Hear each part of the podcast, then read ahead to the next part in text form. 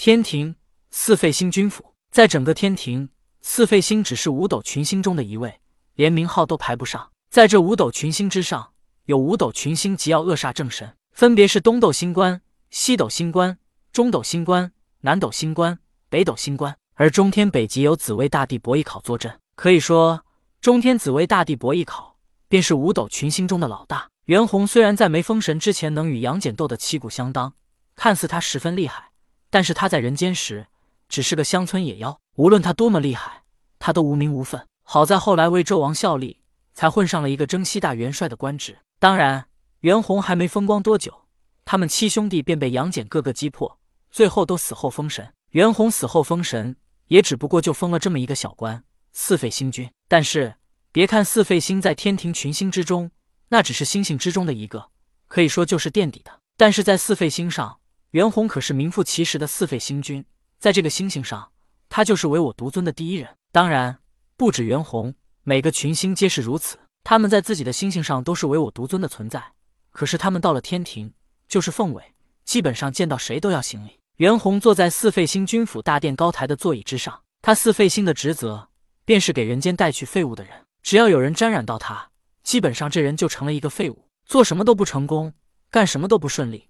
甚至还有伤残或者牢狱之灾。当然，事情都要分两面去看待。文仲是雷部老大，他的雷部管理人间的行云布雨，庄稼干旱需要雨水，然后雨水马上就来了，这就是风调雨顺，百姓们都很喜欢。可是如果干旱的时间久了，总是不下雨，或者一个月连续下雨，就会变成水灾。还有，雷部还承担着惩治人间恶人的职责，比如某地百姓对神仙不敬，就给他们带去水灾或者干旱；比如把一个十恶不赦的恶人。用雷给劈了，雷光就仿佛一条白龙一般，所以被雷劈的人，往往也被人间百姓们说是被龙抓了。袁弘的四废星也是一样的，他也是惩罚恶人或者帮人化解前世因果。而袁弘获得香火的方法，要么是有人想要害人，主动来供奉他，让自己的对手被四废星缠上；要么是有人担心自己被四废星缠上，主动来供奉袁弘。当然，袁弘并没有把香火放在心上，倒不是香火对他不重要。而是他现在还在为当年封神大战时的事情不甘心，无暇去想香火的事情。袁弘之所以被杨戬抓到并杀死，不是杨戬比他强，而是女娲娘娘给了杨戬山河社稷图，这才迷惑了袁弘，抓到了他。然后姜子牙要杀他，却杀不死他，只能请来了斩仙飞刀，所以这才杀死了他。要说杨戬是堂堂正正，不靠外力打败了他，就算他最后一样被斩仙飞刀杀死，他都不会愤愤不平，惦记到现在。再不济。如果山河设计图或者斩仙飞刀是杨戬自己的，那袁弘也愿意认输了。可是这些都不是，袁弘认命。他知道杨戬是玉帝外甥，他必须死，但他不服输。此时人间妖怪遍地，洪水泛滥。袁弘暗自思索了一番之后，笑道：“玉帝外甥，很好，很好。我今日正好前往人间，你若能胜过我，你的名声会愈加响亮，玉帝也会乐意看到这种情况。你若不能胜过我，”也能让人看到你无所畏惧除妖的美名。想到这里，袁弘身形逐渐隐没，静悄悄地离开了四废星君府，向着人间而去。此时的天庭神仙们离开天庭，并不是随时都会向玉帝汇报，而玉帝也是睁一只眼闭一只眼，因为现在时机不到，还不是玉帝施威之时。他现在要做的是对这些神灵施恩。袁弘离开了天庭，望了望方向，便朝着远处一条河而去。此一次，袁弘不方便自己出手，所以。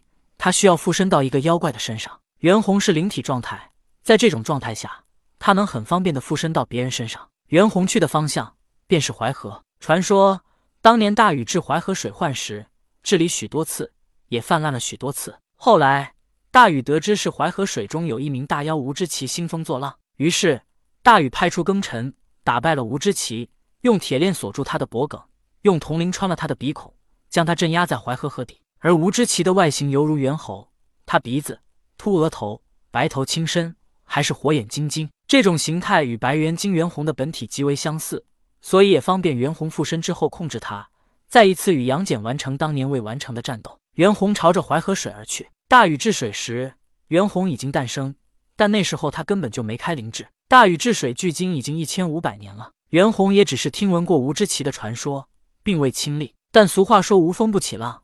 传说虽然稍有夸大，但往往也都是真的。